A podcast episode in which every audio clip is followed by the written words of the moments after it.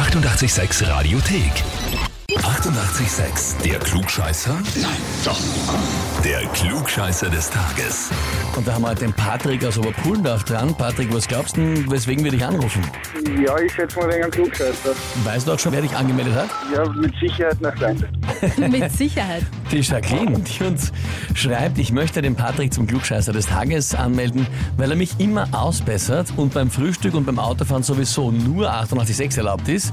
Und ich hoffe, ihr könnt ihm eines Besseren belehren, dass er kein Klugscheißer ist, weil ich mir sonst das ewig anhören darf. Ja, das hört sich nach ja. Okay, also es geht um viel, vor allem für die Jacqueline. Schon, ja. geht um den Hausfrieden vielleicht. Na gut, Patrick, dann würde ich sagen, legen wir mal los, oder? Du stößt dich natürlich? Ja, natürlich. Natürlich, Sehr na dann gut. gehen wir's an. Und zwar, heute ist Tutanchamun-Tag. Der Tag feiert die Entdeckung eines der bekanntesten ägyptischen Pharaonengräber durch den britischen Archäologen Howard Carter am 4. November 1922, also vor 99 Jahren. So, welche der folgenden Aussagen über den König Tutanchamun, also über King Tut, wie er oft genannt wird, stimmt nicht. Antwort A. Tutanchamuns mumifizierter Körper ist bei seiner Entdeckung ohne Herz entdeckt worden, obwohl das damals als das wichtigste Organ in der Mythologie angesehen worden ist.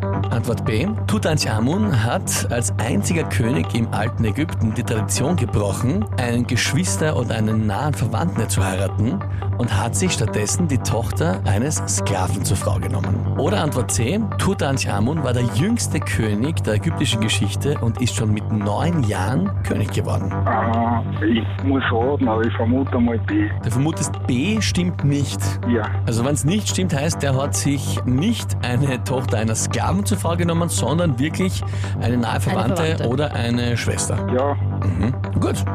Patrick, du sagst Antwort B. Hast du das schon mal gehört, gelesen? nein, so direkt weiß ich so viel nicht über das Thema. Aber du vermutest es einfach. Ja. Okay.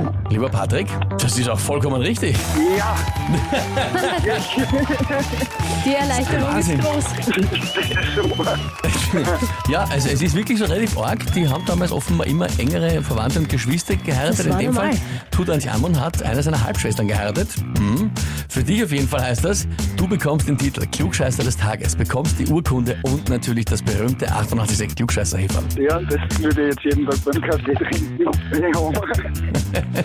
Die arme Jacqueline, die Ja. wird's jetzt, die wird's jetzt zu hören Wird's bekommen, gell? ja sie hat sich gerade geärgert. Okay. Patrick, danke fürs Mitspielen. Liebe Grüße an die Jacqueline. Dankeschön, danke, ja, mach ich. Tschüss. Servus, Baba. Baba. Und wie schaut's bei euch aus? Habt ihr auch wen, wo ihr sagt, ja, der muss auch immer alles besser wissen, der hätte sich diesen Titel verdient oder der sollte scheitern, daran den Titel zu ergattern? Anmelden zum Klugscheißer des Tages, Radio 886 AT. Die 88,6 Radiothek. Jederzeit abrufbar auf radio886.at. 88,6. Eighty-eight, sex.